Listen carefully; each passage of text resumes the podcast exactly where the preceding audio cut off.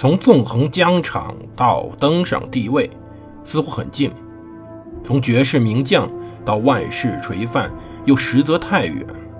把手中的权杖换成头上的皇冠，要经历多少勾心斗角、纵横捭阖，乃至腥风血雨？请收听蒙头读书的《拿破仑传》。欢迎大家收听蒙头读书。大家好，我是胡蒙，这里是我们的《拿破仑传》。我们接着讲故事。其实，从一八零八年开始，我们讲的拿破仑似乎开始发生了一些变化。我们刚听这个节目的时候，大家会发现拿破仑是很睿智的人，冷静睿智，有朝气有活力。后来他开始了野心，开始参与政治，开始逐步攫取权力，开始从最早的执政到终身执政，到最后变成皇帝。在变成皇帝以后，他就变得越来越刚愎自用，或者说他对自己过于自信了。他认为自己无所不能，认为自己可以赢得一切，所以他变了。所以在一八零八年以后，他的很多决策是逐渐出现错误的，他内部也开始分裂，他与自己手下的关系开始出现问题，直到后来他与约瑟芬离婚，这种事儿整个一步一步把他逐渐的从顶峰拉下来。但是在一八一一年看起来，他仍然是无比辉煌的，他帝国仍然是如此之广大，如此之强大，甚至说，在当年他还进行了一把吞并。一八一零年十二月十九号。拿破仑把汉堡、不莱梅、吕贝克等汉萨城镇并入法国，目的是对当时德意志西北部海岸走私活动进行镇压。在罗马、汉诺威和荷兰以后，这是近第十二个月来拿破仑第四次兼并领土。如同前三回一样，兼并核心在于执着于对英国的保护主义经济战。拿破仑进一步扩张自己领土。把自己曾经手下领土进行合并，并入拿破仑的帝国，也就是并入法国。此时，拿破仑的帝国几乎是和当时的俄国接壤的，中间已经没有任何他所不能降服的势力了。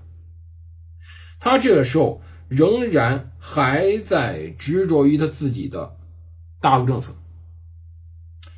其实啊，当时拿破仑吞并确实有问题。他如果这个时候不吞并维西河左岸的奥尔登堡公国，亲自统治这些城市，其实没有任何地缘政治或者商业意义。奥尔登堡占地两千平方英里，摄政公彼得是亚历山大妹妹叶卡捷琳娜帕夫洛夫娜女大公的公公，就是说，这个奥尔登堡的儿子跟沙皇算是结成了一个亲戚。他曾经反复警告奥尔登堡，但他仍然相对公开的与英国贸易，以至于被誉为巨大的走私库房。蒂尔希特条约当时给了奥尔登堡公国独立地位，但拿破仑要堵上他。吞并汉萨城邦的那一天，他也吞并了奥尔登堡。一个月后，他提出用王宫封地埃尔福特补偿彼得公爵，但这块土地只有奥尔登堡的七分之一。亚历山大开始特别恼火。其实法俄之间这种间隙已经维持已久了。我们之前讲述都发现了，法俄之间的裂痕越来越大。当时啊，在17世纪末，彼得大帝出行遍访欧洲所有宫廷。从那以后，历任沙皇和女皇都把目光投向西方。圣彼得堡是一例明证，整个俄国如此之大的领土，首都却在最西边的一个城市。可以见到，整个沙俄、整个罗曼诺夫王朝都把他们的势力。投向了整个的西方。亚历山大吞并当时的摩尔达维亚和瓦拉几亚，把俄国疆界推进到多瑙河，垂涎于土耳其的巴尔干领土。亚历山大祖母叶卡捷琳娜大帝是德意志公主，把法国长期视为血液中的敌人。当时，在他之下，1772年到1795年，俄国三次参与瓜分波兰。亚历山大的父亲帕维尔一世，也是我们说的保罗一世，成为马耳他骑士团大头领，并派名将苏沃洛夫侵入伦巴底和瑞士。由此可见，俄国对于欧洲的野心是从来没有丧失过的，只是在寻找机会。不管某个时代欧洲霸主是谁，俄国都会与这个霸主产生激烈的矛盾。十八世纪的很多时期，法国称霸欧洲，而拿破仑时代肯定是不例外的。那么，法国与俄国矛盾从根儿上来讲，就几乎是不可调和的。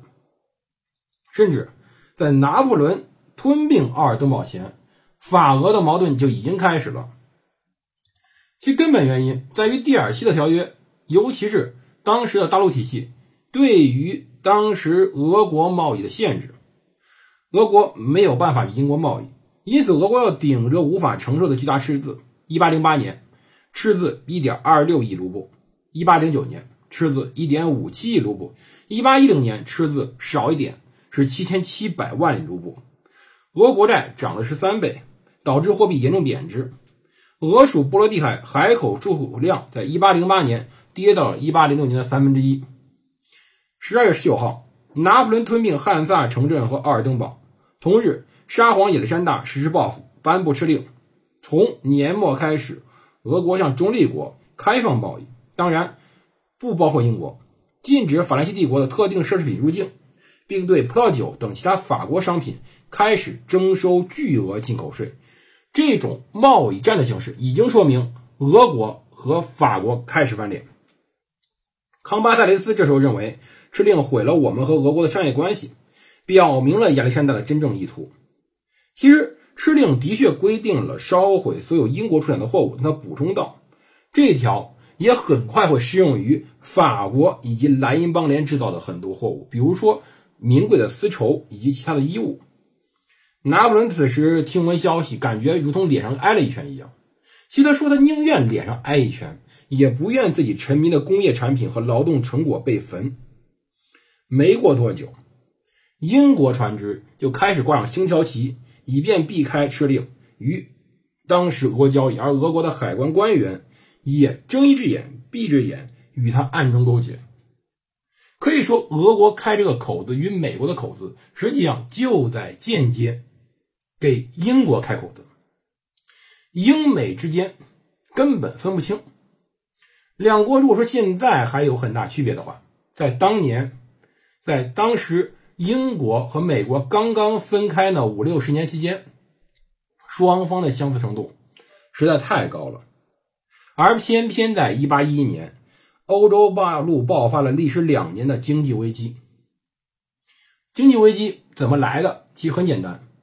工业革命以后，大生产导致生产量巨大，那么有这么大生产量就要卖得出去，可是并不一定有这么大市场，因此生产太多而能够购买它的东西人的太少，导致供过大过分大而需求不足，这确实是一种经济危机的一种形式。而当年相对单纯一点，不像后来夹杂了严重的股票市场。而到零八年的经济危机，就有很多其他的金融衍生品的问题了。我们这里不赘述。在当年，英国被卷了进来，受到欠收、失业、降薪，以及后来机器捣毁运动或者卢德运动的影响，使得食物短缺。后来使得整个的英国经济非常的惨，而法国也好不到哪去。法国东部的米卢斯有六万名劳动力，其中三分之二竟然失业了。里昂城也是法国著名大城市，两万多人失业。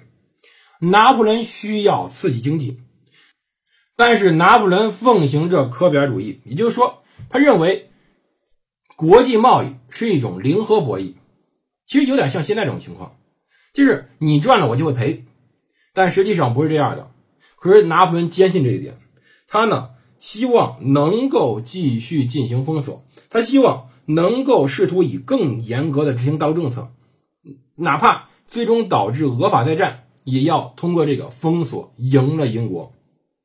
拿破仑担心，如果俄国获准离开大陆体系，那么其他国家一定会效仿。但1811年时，当时其他各国还不大可能会脱离。1812年随后，拿破仑认为大陆体系正在生效，他佐证自己的看法。他提到，伦敦各大银行与企业纷纷破产。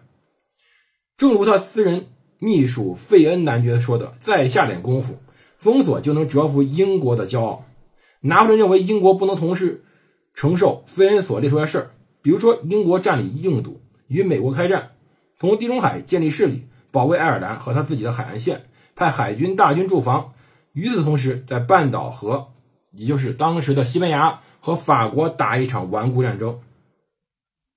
但是，问题在于，事实上英国可以应付这一切，英国的经济足以应付这一切，他的政府与基础经济实力还是可以的。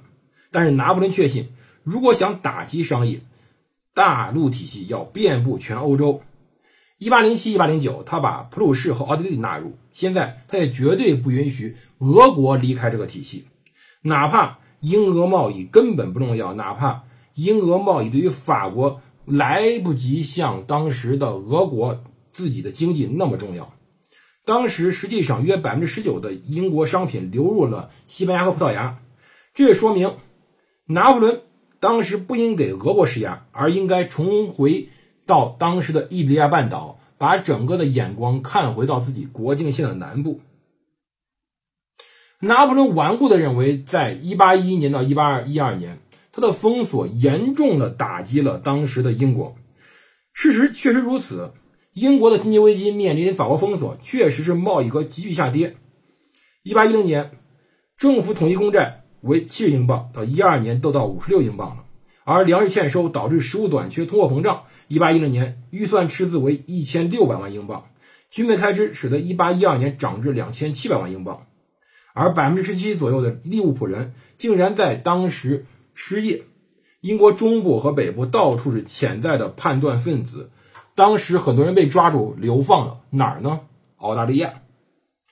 要知道，当时英国确实是出现了非常多的问题，但是当时英国首相斯潘塞·佩斯瓦尔一般铁了心了，坚持半岛战争自助计划，一般应付菲恩列出的其他任务。拿破仑。后来，由于发动了俄国战局，一八一二年末的一八一三年初，英国才逐渐卸下身上巨大的压力。如果拿破仑没有征俄，说句实话，当然这只是个假设，我们不知道英国能在大陆体系面前撑多久。